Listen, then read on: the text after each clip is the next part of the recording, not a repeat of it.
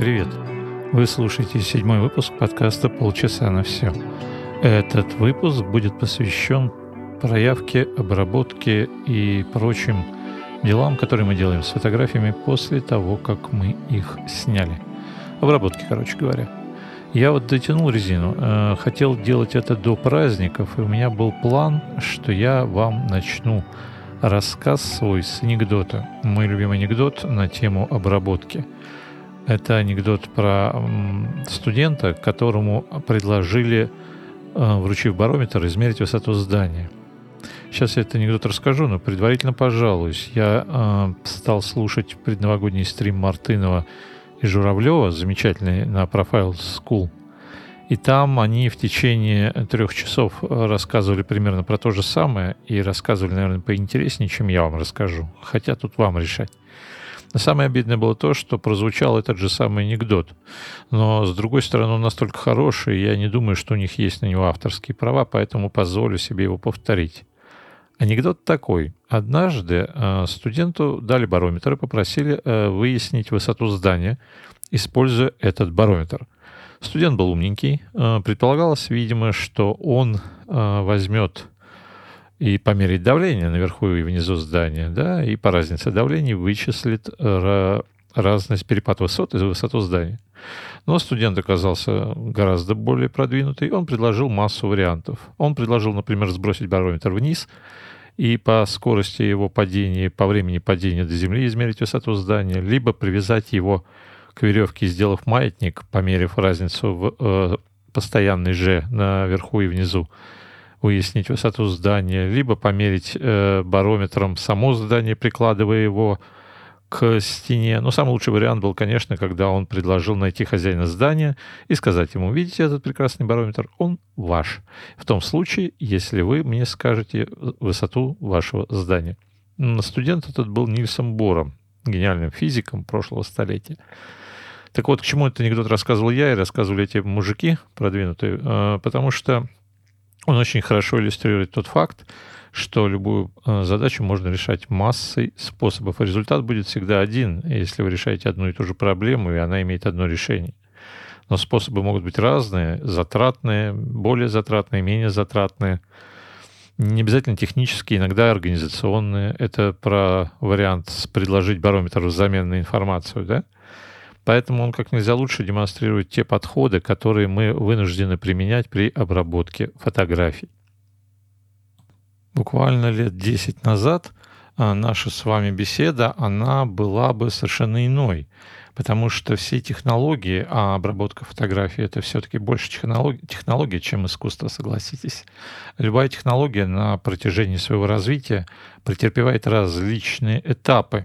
И в любом случае, так или иначе, она сначала идет по пути усложнения, развития, а в какой-то определенный момент наступает резкое упрощение, и через еще некоторое время, когда начинается удешевление всего, связанного с этой технологией, наступает уже э, период профанации, она перестает быть интересна и становится ну, какой-то ерундой, скажем так, малозначительной. Так и с обработкой фото. Сначала было сложно это делать, не было нормальных инструментов, потом было бурное развитие. Попутно люди накапливали навыки, которые необходимы, а навыков достаточно много нужно – а впоследствии э, вышли на определенное плато. Это плато предполагало достаточно высокий уровень развития самих технологий обработки. Оно предполагало то, что людей достаточно много накопилось, которые умеют пользоваться этими инструментами.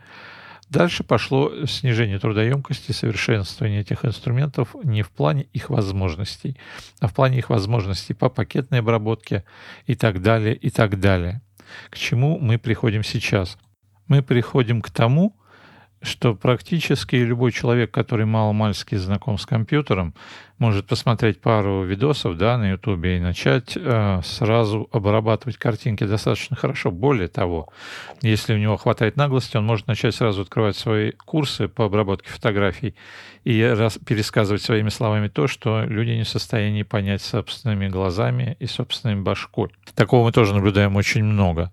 То есть сейчас мы уже вышли э, с этапа упрощения, технологического э, совершенствования и зрелости всего происходящего в обработке обработки фото мы перешли в этап профанации. Количество э, людей, предлагающих свои услуги э, в области того, как нас научить обрабатывать, они чудовищно выросли. Э, навыки средние, достаточно высоки, возможности у людей обширны, и мы видим, что практически любой может это делать хорошо, учить других, и даже учить других не умеет это делать хорошо. Ну, вот такая вот история. Еще немножко философии. Вообще философия вещь полезная, потому что она позволяет взглянуть на происходящее немножечко со стороны, с большого расстояния и понять, к чему все движется. Хотя понятно, что все движется, как всегда, к увеличению энтропии. Все движется к тому, что через некоторое время не надо будет уметь вообще ничего. Слава богу, пока мы не пришли к этому, но искусственный интеллект, который на нас с вами постоянно натаскивают, я думаю, что лет через 10 сможет сам обрабатывать фотографии где-то на 8 баллов из 10 оставшиеся 2 балла можно будет добрать в том случае, если вы хотите свои фотографии повесить на выставку. Поэтому так важно тем, кто учит обработки сейчас, а, заработать последние деньги на этом, потому что скоро надо будет искать э, другой вид деятельности. Вообще говоря, а, обработка фото, как и любая другая деятельность, она еще подвержена такой штуке, как мода. На примере одного из методов я вам расскажу. Например, я еще помню, когда не использовалось частотное разложение для обработки фотографий. Вообще не использовалось. Это было неким приемом, который э, применялся за пределами нашей богоспасаемой Родины. Ну, мы находимся, к сожалению, на обочине технического прогресса сейчас. И все, что мы потребляем, э, как правило, было а, выброшено уже на обочину несколько лет назад в другой части цивилизованного мира. Ну, вот э, такое вот непатриотичное высказывание, но оно по сути верно. Поэтому все, что мы сейчас э, пытаемся, чему мы сейчас пытаемся научиться и чему нас пытаются научить, это то, что, во что уже наигрались, в принципе, пару-тройку лет назад в других местах. Там, где, собственно, это все рождается и откуда это все идет. Поэтому частотное разложение, которое существовало достаточно давно у буржуев, оно пришло к нам. Появились люди, которые рассказали нам на русском языке про это. Тот же Журавлев, по-моему, вообще закрыл тему. Он так подробно и бесплатно, замечу, объяснял всем, как оно устроено, как оно работает и что с этим делать, что, ну, в моем понимании, он просто закрыл тему. Хотя продолжаются какие-то истории, люди продолжают писать какие-то экшены, которые пытаются разложить картинку на несколько составляющих. Я видел целые панельки для фотошопа. Но я считаю, что все эти панельки — это нарушение правила 80-20. Это правило, которое всегда работает так называемое правило Паретта, оно во всех областях деятельности, несмотря на то, что оно, в общем-то, эмпирическое, работает прекрасно. 80% усилий необходимы для достижения последних 20% результата, а первые 80% достигаются за счет 20% усилий. Таким образом, если мы хотим получить 8 баллов из 10, нам, не до... нам достаточно напрягаться до определенного предела. Дальнейший рост — ведет к экспоненциальному росту затрат. Так и тут. Да, если вы владеете техникой а, частотного разложения достаточно хорошо, вы большинство своих проблем решите. Но если вам нужно из этого сделать какое-то state of the art э, занятие, вы, наверное, можете обложиться кучей еще каких-то панелек, разлагать картинку на кучу спектров и пытаться что-то делать с ними, но результат будет плохо э, различим невооруженным, да и вооруженным тоже глазом. К чему это все? Появилось частотное разложение, все сразу бросились частотно разлагаться, частотно разлагать все подряд. И это стало реально модным. Прошло какое-то время, он буквально год-два, все наигрались, хотя это действительно удобная технология. И я уже однажды с удивлением и улыбкой увидел, как кто-то говорит, э, ребят, да я вижу, у вас тут картинка-то подвергалась частотному разложению. Частоткой, что ли, пользуетесь? Фу! Ну, я объясню, почему фу. Потому что в буржуе в то время масса других технологий также была в ходу. И, видимо, этот фукующий э, где-то прочитал, что бывают еще другие техники, и счел возможным поглумиться над соотечественником, который, видимо, не так продвинут показав ему его скромное место в общей картине мира в том плане, что он больше ничего не умеет.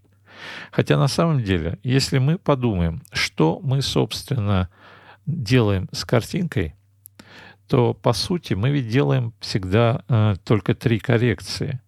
Мы корректируем свет и тень, Мы корректируем цвет, оттенки этого цвета, и мы с некоторых пор корректируем форму, либо убираем какие-то дефекты. Я это отношу к одной и той же коррекции. Понятно, что свет и тень э, можно корректировать разными способами. И если уж на то пошло, Dodge and Burn вполне себе работает и позволяет, пусть и кропотливо, но гораздо точнее сделать все необходимые манипуляции со светом и тенями.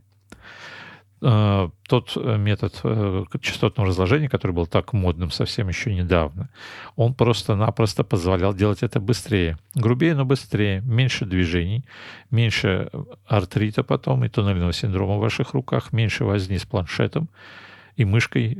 Вы не поверите, но есть люди, которые занимаются ретушью и не пользуются планшетом. Но это отдельная история. В это трудно поверить, но они есть. Лично наблюдал.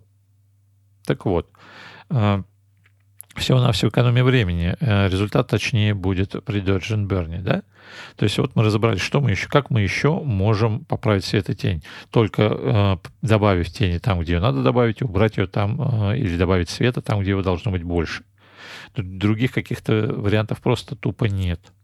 Также и с цветом. Мы можем корректировать цвет разными способами. Мы можем работать через кривые, мы можем делать ну, локальные какие-то коррекции – но сути дела это не меняет. Мы так или иначе определенный массив пикселей на нашей картинке перетаскиваем в другую, скажем, часть цветового круга, корректируя их э, либо тон, либо насыщенность, другого не.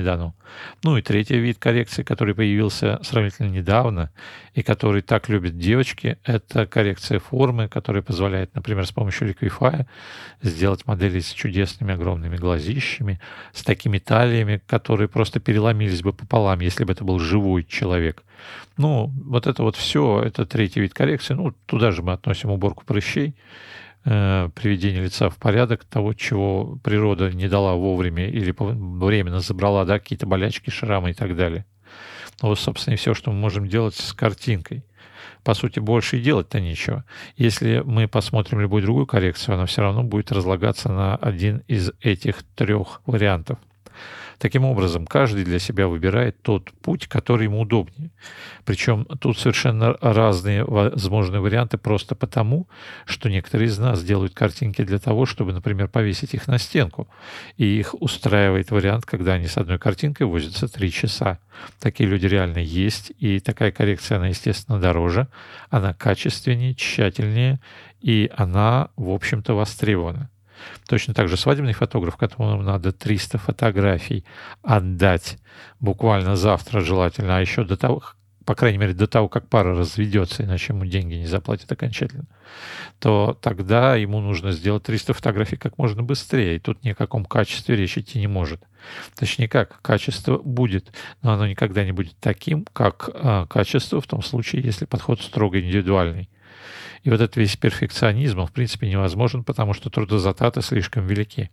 В свое время к нам тут приезжал Разумовский и рассказывал, сколько стоит ретушь у его э, подельников, скажем так. И там, в принципе, цифры были очень большие, их называть не буду, потому что постоянно меняются курсы доллара, зарплаты и так далее. Но тогда она меня поразила, эта цифра, сколько берут за обработку одной фотографии. Но надо понимать, что эту одну фотографию делают иногда целый день, а иногда и не один. И понятно, что если ее потом будут печатать в каком-нибудь дорогом издании, возможно, это имеет смысл. Во всех остальных случаях это смысла не имеет. Любой из нас прекрасно понимает свой э, выхлоп, который он должен дать, и на основании его, собственно, и должен выбирать тот объем э, коррекций, на который он готов пойти. И мы прекрасно понимаем, что некоторые коррекции будут уже избыточны, их просто никто не увидит. Кстати, есть распространенное заблуждение, что если печатать фотографии большим размером, то необходимо будет э, больше вкладываться в ретушь. Это не всегда так. Одно дело фотографии, которые мы делаем большим размером, печатаем на выставку, и к ней потом близко подходят люди. Другое дело это фотография на стену девятиэтажного дома – которые потом печатают с разрешением 30 точек на дюйм в лучшем случае и раскатывают э, на огромные простыни. Разглядывать их будут с э, противоположной стороны улицы. Вот там как раз ползать и убирать отдельные поры никакого смысла нет. Любой, кто хоть раз сталкивался с печатью, с печатью подобных огромных полотнищ, прекрасно понимает, о чем я говорю. Еще о чем хотелось бы сказать. об инструментах. На самом деле ну, все мы любим играть с инструментами, все мы любим инструменты коллекционировать так или иначе, и все мы проходим в своем э, образовании, как ретушер, да, э, этап, когда хочется набрать себе всяких разных отверточек, ключиков, чтобы у нас был, была огромная сумка, да, как у электромонтеров, которые там и пассатижи, и отверточки такие, и отверточки сякие, и PZ-драйв, и Philips, и так далее так и тут мы начинаем коллекционировать плагины, мы начинаем искать какие-то волшебные экшены, луты, про них мы еще поговорим, и пытаемся их применить. Это тот этап, когда человек э, со временем научается делать сложно, но хорошо. А потом начинает э, уметь делать просто, но хорошо. И вот тогда постепенно из этой сумки выбрасывается все, последовательно одно, другое. И остается 2-3 инструмента, которых достаточно, чтобы получить необходимые нам 80% обработки, и которыми мы действительно умеем пользоваться. Понимаете, нельзя уметь э, владеть всеми видами оружия. Вы всегда выбираете что-то, что вам лучше, лучше в руку ляжет, что лучше дает результат, к чему вы привыкли, что вам ближе и роднее. Любой инструмент — такое же оружие. Мы им точно так же воюем с нашими недостатками на картинке. И если мы привыкли к двум-трем плагинам, если мы хорошо в совершенстве освоили две-три техники, остальные техники нам необходимы только в том случае, если мы, может быть, будем занятия проводить чтобы показывать всем другим, что мы чего-то стоим, что мы умеем еще и вот так, и вот эдак, и в присядку. Опять же, есть еще один момент, про который говорить как бы не принято, поскольку в нашей стране софт, ну, не очень покупают, да? Но большинство плагинов и большинство средств обработки фотографий, они немножечко не бесплатные, прямо скажем. Если мы будем все покупать, мы просто тупо разоримся. Поэтому, конечно, когда человек идет на рутрекере и качает там кучу всяких DxO, там никтузов, которые одно время, кстати, были бесплатными и так далее, и так далее, то понятно, он за них не платит, он хочет попробовать все и пользоваться чем-то из этого. Но если мы хотим работать легально, нам придется легально кое-что купить и этим легальным пользоваться. И это также здорово сократит количество инструментов в нашей сумке. Об этом тоже стоит понимать. Кстати говоря, вообще печальная история, которую мы наблюдаем на примере Adobe, который перешел на распространение софта по подписке, она, в общем-то, ни к чему хорошему не приведет. Объясню почему. Буквально года два назад вышла версия дововского э, фотошопа, которая просто-напросто разучилась нормально делать Healing Brush. Э, через какое-то время этот Healing Brush починили, но люди, которые зарабатывают деньги этим всем, они просто отключили на тот период обновления, потому что следующие версии были хуже предыдущих в плане работы этого инструмента. А если вы обрабатывали фотографии, вы понимаете, что Healing Brush — это такая вещь, которую из рук практически не выпускаешь. И если она работает непредсказуемо, а она именно так начала работать в определенной версии, то к черту ее и к черту такие инструменты. Люди откатывались даже на предыдущей версии фотошопа просто для того, чтобы получить предсказуемый рабочий процесс. И вот сейчас вот эти все подписки, которые обязывают нас обновлять софт постоянно, они, конечно, удобны для производителя, потому что они нас теперь дуют пожизненно. С одной стороны, по чуть-чуть, но постоянно. С другой стороны, позволяют им подсовывать нам версии, может быть, не слишком э, рабочие, и тестировать на живых людях. Нет, спасибо, конечно, но так мы ни к чему хорошему не придем, я считаю. Нужно это понимать, и если есть возможность выбрать э, программное обеспечение, которое эти подписки не поддерживает, я бы лучше выбрал его. Лучше один раз заплатить денег и спокойно сидеть на той версии, которая работает, которая устраивает тебя, а не ждать того, что ты обновишься сегодня утром, и завтра к вечеру будешь рвать на себе волосы. Лично пару раз с подобным сталкивался. Итак, в любом случае, наша обработка начинается с конвертации. У вас будет в руках один из конвертеров, который, вы э, нравите, который вам нравится, который вы любите использовать. Тут, в общем-то, есть варианты. Есть варианты бесплатные, я про них уже говорил, даже делал какие-то видео. И вот народ, кстати, там в комментах требовал еще. Может быть, пора в терапии я продолжу этот э, цикл если у меня будет время и желание. Есть конвертеры, которые идут э, бесплатно в составе наших э, камер. Тот же Fuji и Sony, они дают э, возможность пользоваться Capture One в его урезанной версии, которая предполагает использование RAW именно с этих камер. Версия урезанная, но движок, как говорят, тот же самый, и мы сможем вполне обойтись им для базовых каких-то вещей, если вы не хотите что-то сверхъестественное устраивать. Если хотите устраивать что-то сверхъестественное, есть возможность купить Capture One Pro за деньги, который умеет проявлять все подряд. Если денег жалко, вы можете взять RAW-терапию. Если вы эстет, который верит больше производителю, вы всегда можете взять конвертер того производителя, который у вас камера. Только будьте готовы, что вам продадут, например, селки Pixel брендированные, как в случае Panasonic. Но это уже другая история. Итак, у вас есть проявленная картинка, которую вы потом тащите. Ну, я думаю, в 9 случаев из 10 вы тащите ее в Photoshop и начинаете обрабатывать ту картинку, которая у вас э, является исходной. Я буду говорить только про обработку портретов, потому что про обработку пейзажей я, например, не знаю ничего и не готов рассуждать на темы, в которых, о которых не имею понятия. Если мы э, берем любой портрет, мы смотрим на него и сразу должны определить те проблемы, которые требуют своего решения. Я вообще считаю, ну и смотрю на любую картинку, которую необходимо обработать, как на задачу. Задачу следует решить. Как всегда, задачу можно решать разными способами. Вспоминаем анекдот с барометром, да? Его можно решать более сложно, более э, медленно, а можно более быстро, можно с разной точностью получить ответ, ну, иногда, да, как любая аналогия, это тоже немножко хромает. В любом случае, вы должны, глядя на картинку исходную, понять ее проблемы, вычленив эти проблемы, э, выбрать пути решения, наименее затратные, а также те, которые вы умеете использовать, то есть выбрать те техники, которыми вы будете работать над данной картинкой.